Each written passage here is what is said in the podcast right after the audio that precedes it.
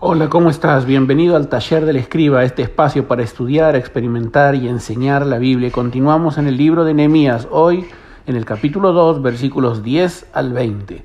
Y en el pasaje de hoy vemos a Nehemías realizando una observación cuidadosa. Puedes repasar el bosquejo general hasta el capítulo 7 en el primer audio de la serie.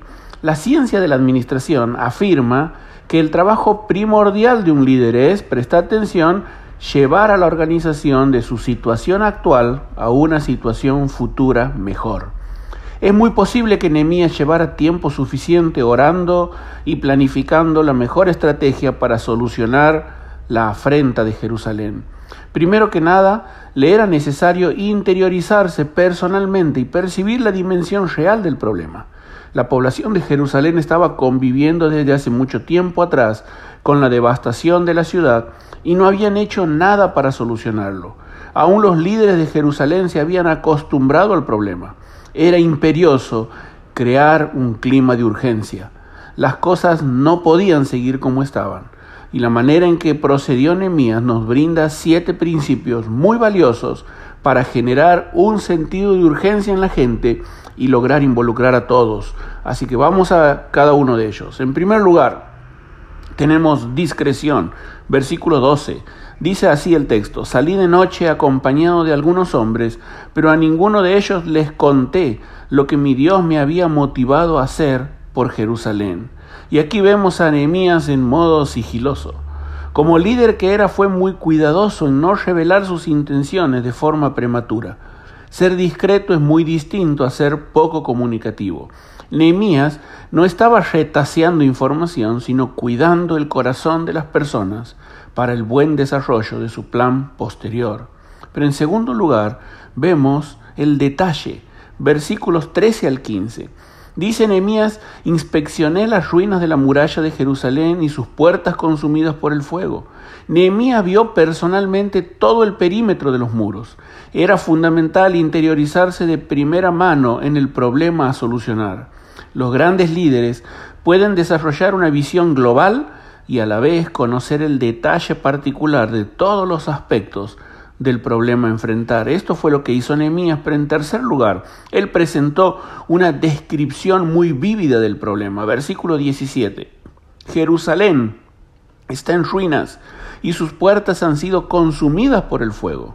Luego de su recorrida nocturna, Nehemías pudo presentar ante los líderes de la ciudad una descripción resumida y real de la situación que aquejaba a Jerusalén. Él no les habló de comentarios de terceros, sino del fruto de su observación detallada. Pero en cuarto lugar, Él les presentó un desafío. Versículo 17 dice, vamos, anímense, reconstruyamos la muralla de Jerusalén para que ya nadie se burle de nosotros. El versículo anterior menciona a los sacerdotes, nobles y gobernadores de Jerusalén, como así también a los trabajadores. Nehemías confrontó a todos los habitantes con un desafío muy concreto.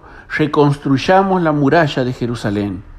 Un desafío concreto y específico tiene mucho más poder de movilización que un desafío diluido y general. Por eso, en quinto lugar, Él les presentó hoy los confrontó con una decisión a tomar. Versículo 18. Al oír esto, exclamaron, manos a la obra, y unieron la acción a la palabra. Ellos tomaron una decisión, porque finalmente todo el trabajo previo logró el resultado esperado. Movilizar el corazón y la voluntad del pueblo y sus dirigentes para involucrarse en la solución. La observación cuidadosa de Nehemías dio sus frutos. Pero llama la atención que en sexto lugar Nehemías tuvo que enfrentar el desprecio. Versículo 19 dice que los opositores de Nehemías se burlaron de nosotros y nos preguntaron de manera despectiva.